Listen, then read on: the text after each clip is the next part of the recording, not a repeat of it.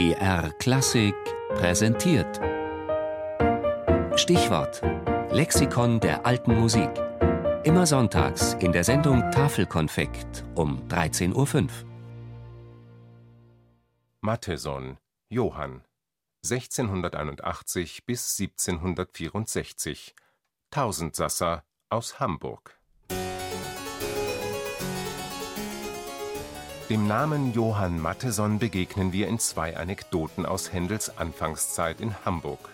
Die berühmte Reise zu Dietrich Buxtehude machen Händel und Matheson gemeinsam. Es geht um die Nachfolge von Buxtehude, doch keiner der beiden nimmt die Organistenstelle schließlich an, denn keiner will Buxtehudes Tochter heiraten, und das ist aber Pflicht bei Antritt der Stelle und dann das Duell zwischen Händel und Matheson, das die beiden nach einem Streit in der Gänsemarktoper austragen. Georg Friedrich Händel und Johann Matheson, zwei hochbegabte junge Musiker, die an derselben Oper tätig sind. Händel wird später in Italien und England leben und einer der wichtigsten Komponisten seiner Zeit werden. Mathesons Leben dagegen wird deutlich anders verlaufen.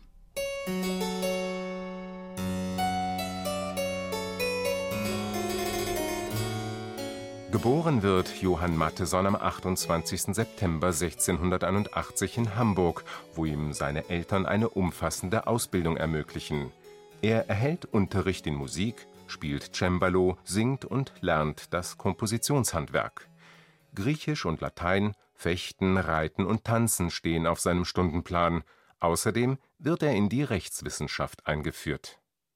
Kurz vor seiner Geburt hat in Hamburg die Oper am Gänsemarkt eröffnet.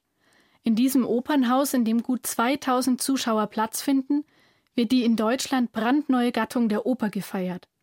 Als neunjähriger Knabe singt Matheson hier seine erste Nebenrolle, als 17-Jähriger die erste Hauptrolle, kurz darauf die erste Hauptrolle in einer von ihm selbst komponierten Oper. Einen steilen Karrierebeginn legt er dahin, doch mit Mitte 20 verlässt er die Oper am Gänsemarkt. Auch andere ehrvolle und lukrative Stellenangebote lehnt er ab. Es dürfte zwei Gründe dafür geben. Erstens die Rivalität mit und spätere Kapitulation vor Händel. Und zweitens, wohl der gewichtigere Grund, seine beginnende Schwerhörigkeit, die schließlich zur völligen Taubheit wird.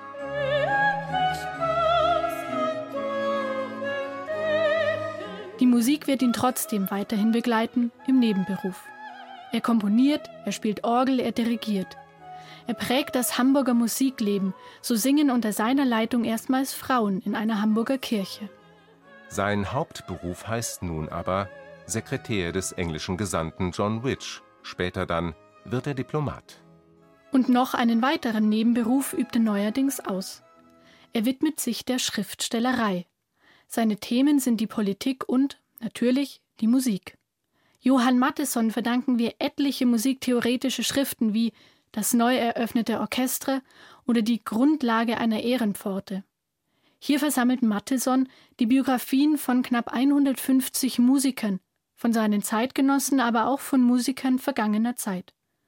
Als sein Hauptwerk dürfen wir den vollkommenen Kapellmeister ansehen, veröffentlicht 1739. Darin schreibt er über Tonarten, Klänge, über die Direktion eines Orchesters oder die musikalische Mathematik. Ein umfassendes, wichtiges Werk, das mit folgender klugen wie allgemeingültigen Einsicht endet.